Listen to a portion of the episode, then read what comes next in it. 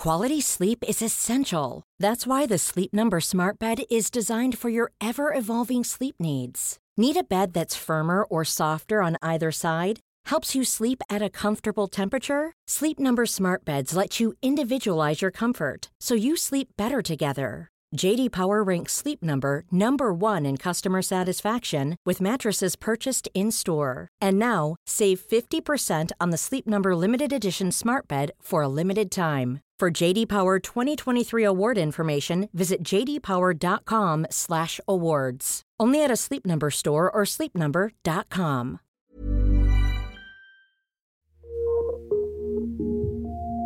Salut à tous, c'est Sina, et bienvenue donc dans le Sourire Gauge, la nouvelle série du podcast L'Affaire. Un sourire, c'est parfois notre première interaction. Ça peut être avec la personne en face de nous, dans le bus ou dans le métro, au volant d'une voiture pour laisser passer quelqu'un, ça peut être au bureau ou en cours, quand on commence sa journée ou sur une photo qu'on partage sur les réseaux. Ce sourire, peut être d'ailleurs gêné, il peut être maladroit, et il peut être aussi des fois rayonnant quand on l'accompagne d'un éclat de rire. Dans cette nouvelle série, le sourire, c'est une scène de crime. Pendant six ans, de 2006 à 2012, deux chirurgiens dentistes sont accusés d'avoir mutilé plus de 300 patients dans les quartiers nord de Marseille. Cette affaire sera jugée en appel à partir de fin mai 2023. En attendant, les mises en cause sont donc présumées innocents. Mais comme d'habitude dans ce podcast, c'est ce que cette affaire dit de notre société qui nous intéresse. Est-ce que l'ex-dentiste le plus riche de France, Lionel Gage, et son père Jean-Claude, ont fait fortune en exploitant la fragilité sociale de leurs patients? Le Sourire Gage, c'est une série du podcast L'affaire en quatre épisodes, écrite par Mathilde Sey, réalisée par Théo Albaric et produite par Clémence Olivier pour Paradiso Média, en association avec 20 minutes. Bonne écoute. Ben écoutez, j'étais posée, euh, j'étais en train de faire un repas avec euh, ma fille, en regardant les informations du 1945, euh, il parle de ça. Le, père, le fils, 15e, dentiste, et j'ai même pas regardé où c'était et qui c'était. J'ai compris que c'était eux. J'ai compris de suite que c'était eux. Et après, euh, voilà, en regardant l'émission, les informations, ils ont dit euh, Gage, plusieurs victimes. J'ai de suite appelé mon avocate. De suite. Les infos, c'était même pas terminé que j'étais au téléphone avec elle. J'ai dit Allô, maître, euh, je voudrais même porter partie civile parce que je fais partie des victimes. J'ai été victime d'un carnage. La jeune femme que vous venez d'entendre s'appelle Marie. Elle a 37 ans et vit à Marseille. Pendant des années, elle s'est empêchée de sourire. Par honte. Honte de montrer ses dents. Jusqu'à ce jour de 2012, devant sa télé. Retour sur l'affaire des deux dentistes marseillais. euh. Le dentiste dont elle parle, c'est le sien. Il est mis en examen. Elle n'en revient pas. Elle n'est pas la seule. Moi, Lionel Gage, j'en ai entendu parler bien après Marie, en 2022. Mon métier, c'est journaliste. Je travaille pour le quotidien 20 minutes, à Marseille. Je suis arrivée dans cette ville que je ne connaissais pas pour ce poste. C'était en 2017. Depuis, des procès, ma rédaction m'en a fait couvrir un paquet. Et l'année 2022 commence comme ça pour moi. On me demande de suivre le procès Gage. Au début, franchement, je sais pas grand chose de cette histoire. Je sais qu'il y a deux dentistes, Lionel Gage et son père, Jean-Claude, qui sont mis en examen donc. Que la caisse d'assurance maladie des Bouches-du-Rhône a porté plainte contre eux 11 ans plus tôt, le 22 décembre 2011. Qu'ils sont accusés d'avoir escroqué la sécurité sociale et d'avoir mutilé des patients. Je sais aussi que le procès va durer six semaines, et c'est à peu près tout. Alors, comme sur chaque affaire sur laquelle je travaille, avant le début des audiences, je prends contact avec toutes les parties prenantes. Les premiers à me répondre, ce sont deux victimes. Et parmi elles, il y a Marie. Cette esthéticienne de 37 ans, mère de deux enfants, elle vit dans les quartiers nord de Marseille. Et ce qu'elle va me raconter va me glacer. Je suis Mathilde Sey et vous écoutez le Sourire Gage. Lui promettait à ses patients un sourire de star. Le dentiste le mieux payé de France. Il m'a dévitalisé ce jour-là 17 dents. À 16 ans, je me suis retrouvée avec 11 dents taillées. Plus de sourire, plus rien. Violence volontaire et escroquerie. 70 patients par jour. La peine habituelle, c'est juste impossible. Docteur Gall est quelqu'un de tout à fait lucide. On nous a massacrés. Beaucoup sont ressortis de son cabinet la bouche mutilée.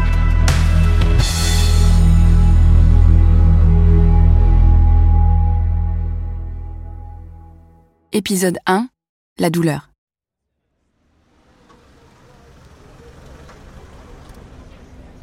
Des reportages dans les quartiers nord, j'en ai fait des dizaines et des dizaines. Dans les quatre arrondissements qui les composent, les 13e, 14e, 15e et 16e, on trouve une population aussi grande que celle de la ville de Lille. Avant d'arriver ici, j'en avais d'ailleurs une image assez floue. Les quartiers nord, dans ma tête, c'était quoi? C'était la Castellane, Zidane, les blocs de béton, les règlements de compte, le trafic de drogue. Ce qu'on en dit dans les médias en fait. Je les voyais comme une banlieue lointaine, comme il en existe ailleurs. Une sorte de Seine-Saint-Denis version marseillaise. Mais ça n'a rien à voir. Déjà, à Marseille, il n'y a pas de banlieue. La banlieue, elle est dans la ville, sur les collines qui surplombent le port.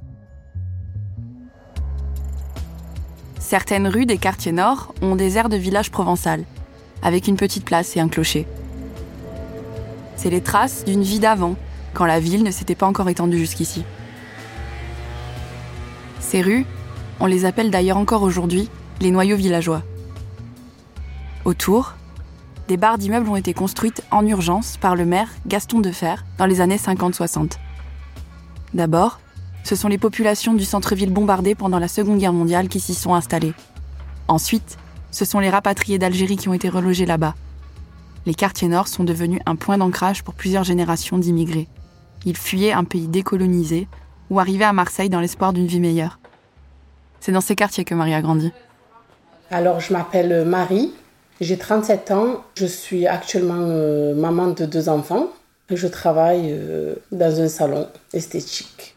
On se rencontre sur le perron de son appartement.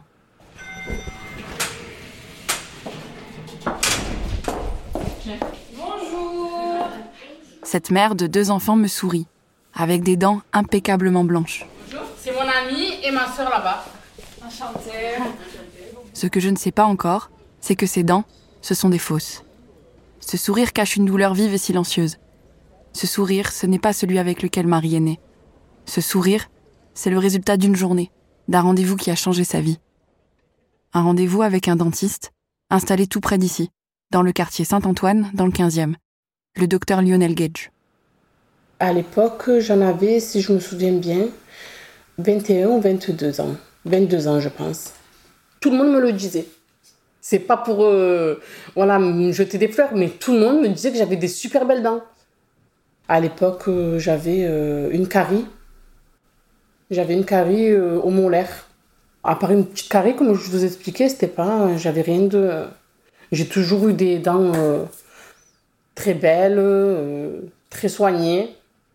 Dans la même journée où j'ai pris rendez-vous pour ma, ma carie à la molaire, il m'a dévitalisé ce jour-là 17 dents toutes les molaires prémolaires du haut, toutes les dents de devant, deux molaires d'en bas, où il m'a couronné, je sais pas pourquoi. 17 dents. C'est très rapide. Hein. Alors que pour. Euh, j'ai appris aussi que pour dévitaliser une seule dent, il faut à peu près 30 à 40 minutes. Une seule dent. Il en a fait 17 en une heure. Dévitaliser, ça veut dire tuer définitivement le nerf d'une dent. Ça peut arriver quand une carie n'est pas soignée à temps par exemple. En principe, ça permet de stopper la douleur et l'évolution de cette carie. Couronner, ça veut dire mettre une sorte de chapeau sur une dent en trop mauvais état. Ça permet de la protéger pour éviter qu'elle s'abîme encore plus. Pour poser la couronne, on taille le plus souvent la dent en pointe. Ça permet de faire tenir la prothèse. C'est un peu le même concept pour le bridge. Le dentiste le propose à un patient quand il lui manque une ou plusieurs dents. C'est une prothèse dentaire qui est fixée sur des dents qui entourent une dent manquante. Là aussi, il faut tailler ses dents en pointe. Bref, pour Marie, ça allait très vite. En une heure, le dentiste a donc dévitalisé et couronné la moitié de ses dents. Et cette situation, elle n'est pas la seule à me l'avoir racontée.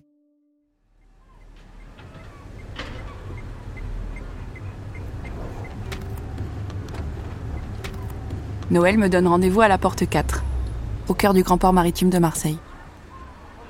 À l'entrée, un agent de sécurité me demande de l'appeler pour qu'il vienne me chercher. On ne rentre pas comme on veut dans le premier port français. Mais rapidement, une camionnette me klaxonne. Dans ma voiture, je le suis dans l'immense dédale des routes et de hangars. Je me mets là? Là-bas, c'est là-bas au fond. Je me gare près de lui, à côté d'un local estampillé CGT.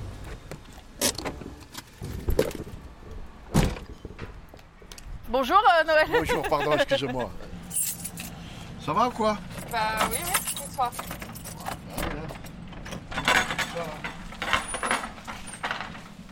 J'ai 53 ans et je suis domicilié euh, au Rove.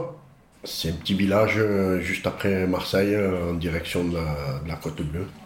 Je travaille à la réparation navale de Marseille, dans les bassins ouest de Marseille, juste un peu avant le, le vieux port. Noël est représentant syndical depuis des dizaines d'années. Il est originaire de la cité Consola, également dans le 15e arrondissement de Marseille. Un jour, alors qu'il souffre de carie, il prend rendez-vous au cabinet des docteurs Gage et rencontre Lionel. Alors l'année c'est en 2009, février 2009. Euh, je suis passé par euh, Lionel, le fils, où euh, on a fait un état des lieux de- des problématiques et de ce qu'il y avait lieu de, de faire. Donc pour lui, de fait, quoi, tout était mort. Il vous explique que vous avez un gros problème euh, sur tout, le reste de vos dents. Elles se déchaussent toutes. Dans quelques temps, vous n'allez plus avoir aucune dent. Une solution, c'est de faire euh, ce qu'il vous dit là, avec, euh, en vous tuant les dents. Et tout était mort. et il me, faut, il me, proposait cette solution-là, avec la garantie de, retrouver un sourire euh, flamboyant, et, etc., etc. L'erreur, c'est fini, vous la rattrapez plus. Il, vous a taillé les dents, elles sont mortes, vous ne retrouverez plus jamais vos dents. C'est horrible. C'est horrible puisque euh, le résultat, c'est euh, 10 ans après, plus de dents. 53 ans, plus aucune dent. Aujourd'hui, j'ai 53 ans, j'ai un dentier dans la bouche. La réalité, c'est celle-là. Noël et Marie ne se connaissent pas, mais pendant des années, ils vivent les mêmes difficultés. Les bridges et les couronnes posées par Lionel Gage tombent, parfois d'un bloc. Manger devient un parcours du combattant. Le midi, au travail, Noël saute souvent le repas. Pas parce qu'il n'a pas faim, mais parce que c'est trop compliqué de manger s'il n'est pas chez lui. Moi, je ne peux pas aller n'importe où aujourd'hui, euh, dans n'importe quel restaurant, manger ce que j'ai envie. C'est pas possible. Un sandwich, je peux pas le manger. Un sandwich, je ne peux pas le manger. Une pomme, une pomme, c'est un fruit, putain, qui est très bon. Et ben voilà, une pomme, je peux plus la manger. Ça, et puis euh, quand vous mangez plus normalement, correctement, euh, vous mâchez plus de la même façon, euh, vous prenez euh, du poids, vous avez l'habitude de gober. Quand vous avez, vous avez plus de dents pour mâcher, il vous reste plus qu'à gober pour pouvoir vous nourrir. euh. Ces anciens patients du docteur Gage multiplient aussi les kystes au niveau des gencives. La douleur, elle fait partie de leur quotidien. Elle se diffuse dans tout le corps, tous les jours, et parfois à des endroits insoupçonnés. Quand Noël et Marie me racontent leur histoire, je dois dire que j'ai parfois du mal à les écouter, que leurs récits sont difficiles à entendre, tellement c'est violent. Quand je suis arrivé à un ostéopathe parce que j'avais beaucoup de problèmes de dos, il a, il a, il m'a mis droit de- devant lui et, il m'a signifié qu'il me manquait des dents à un endroit, à un autre, euh, par rapport à ma posture. J'ai dit, mais comment, sans ouvrir la bouche, vous savez, les... il m'a dit, oui, tous vos problèmes, ils viennent de là. En fait, à partir du moment où vous avez plus de dentition correcte, elle agit sur tout le reste de votre corps. On n'est plus la même en fait, notre visage change. Il change complètement. On n'a plus le même sourire, les gencives là où il manque des dents, elles s'affaissent, donc euh, on perd du volume au niveau des lèvres. Notre visage change, les gens te demandent de qu'est-ce qui s'est passé, on ne sait même pas quoi répondre. C'est le sourire, hein. le sourire, les dents. J'avais plus ça. Quand je regarde mes vidéos et mes, et mes, photos de il y a 5-6 ans en arrière, j'ai toujours les lèvres fermées. J'avais perdu confiance en moi. Psychologiquement parlant, c'était pesant, c'était lourd. Donc voilà, le cauchemar. Le cauchemar. Je dois vous avouer un truc. Moi, j'ai jamais eu de problème particulier aux dents. Pas une carie ou presque. Et jusqu'à ce jour où je rencontre Marie et Noël, je n'avais pas mesuré ma chance. Ce jour-là, je comprends que les dents, c'est plus qu'un simple organe. Que quand on y touche, quand on les mutile, quand elles tombent ou quand elles sont foutues, il y a tout un tas de conséquences qui peuvent arriver. Déjà, dans la glace, on ne se reconnaît plus. Mais aussi plein d'autres choses qui nous handicapent au quotidien dans nos rapports aux autres. Comme la mauvaise haleine, à cause des abcès notamment, ou des prothèses inadaptées. Un jour, Noël m'a dit que sa femme lui demandait de se retourner dans le lit la nuit, pour ne pas sentir son odeur. Faut imaginer que pour lui, porter un masque pendant le Covid, c'était presque un soulagement. Et puis les dents, c'est aussi un marqueur social et économique. Ça vous dit un truc, les sans-dents Je suis avec ma copine Bernadette, je lui fais un numéro de charme, mais tu ne dois pas t'inquiéter. Elle a fait un lapsus formidable, rire général, même chez les sans-dents. F. Hollande, le 31 mai 2005 à 12h39. En réalité, le président n'aime pas les pauvres. Lui, l'homme de gauche, dit en privé les sans-dents, très fier de son trait d'humour. On a attribué cette formule à l'ancien président François Hollande. Il aurait utilisé ce terme pour parler des pauvres et se moquer d'eux. Parce qu'avoir un beau sourire, ça peut coûter cher. Super cher même si on veut cacher qu'il manque des dents. Alors c'est pas toujours une priorité quand on n'a pas d'argent. C'est ce qu'on appelle le renoncement aux soins. À cause de ça, plus de la moitié des Français ne va pas chez le dentiste. Quand on y pense, c'est énorme. En plus, les dents, c'est l'une des premières choses qu'on voit chez quelqu'un. Donc c'est très important pour l'image qu'on renvoie. Et ça, les politiques l'ont bien compris. C'est pas pour rien qu'en 1981, sur les conseils de Jacques Séguéla, François Mitterrand, en pleine campagne électorale, se fait limer ses canines. Elles étaient trop ciselées selon le roi de la com politique. Ça lui donnait un air d'homme avide de pouvoir. Et ça aurait pu nuire à son élection. Moi j'ai beaucoup travaillé avec François Mitterrand qui avait tellement peur de la télévision. Et donc on a travaillé au millimètre près déjà le faciès. Et puis, il pas Bref, quand il nous manque des dents, comme c'est arrivé à Marie, on a souvent honte et peur d'être jugé par les autres. Je me cache de mon mari pour pas lui montrer parce que j'étais édentée. J'étais édentée.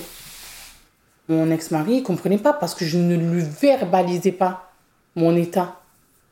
Donc au bout d'un moment, euh, il en a eu marre, euh, il s'est barré. Hein. Ah oui, c'est parti jusqu'au divorce. Hein.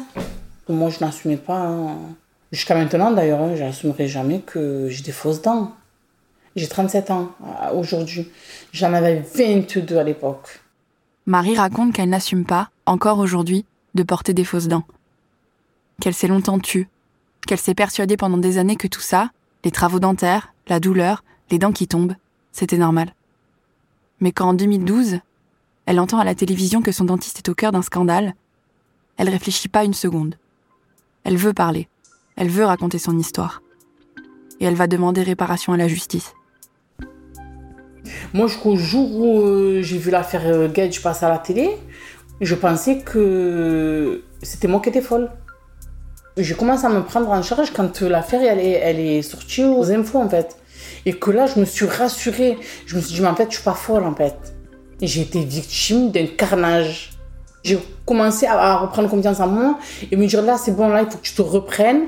Euh, tu es tombée entre les mains d'un charlatan il faut que tu te reprennes et euh, il faut que tu sois forte. C'était, c'était énorme, et puis c'était la, c'était la. Even when we're on a budget, we still deserve nice things. Quince is a place to scoop up stunning high-end goods for 50 to 80% less than similar brands. They have buttery soft cashmere sweaters starting at $50, luxurious Italian leather bags, and so much more. Plus, Quince only works with factories that use safe, ethical, and responsible manufacturing. Get the high-end goods you'll love without the high price tag with Quince. Go to quince.com slash style for free shipping and 365-day returns. Euh, la nouvelle du matin où, euh, comme et les uns et les autres euh, euh au troquet, euh, on était passé par lui. Alors on s'est tout dit, oh, tu as vu ce qui arrive, ce qui arrive, Gadge, ils ont pris Gadge. Et puis voilà, et puis il y, en a, y en a certains qui ont décidé de dire, moi je fais rien, et puis d'autres c'était d'aller l'attaquer, quoi. Noël et Marie iront porter plainte à la gendarmerie dans la foulée. Et ils ne seront pas les seuls. Loin de là même. Le jour du procès, plus de 300 anciens patients s'installent à leur côté sur les bancs de la partie civile, derrière Lionel Gage et son père. 300. Vous imaginez ça dans une salle d'audience? Ce que je comprends alors, c'est que ça ne serait pas simplement une histoire de mauvais dentiste, mais bien plus que ça. Ça serait tout un système. Et il semble avoir été pensé par le dentiste et son père. Une arnaque taillée pour les pauvres.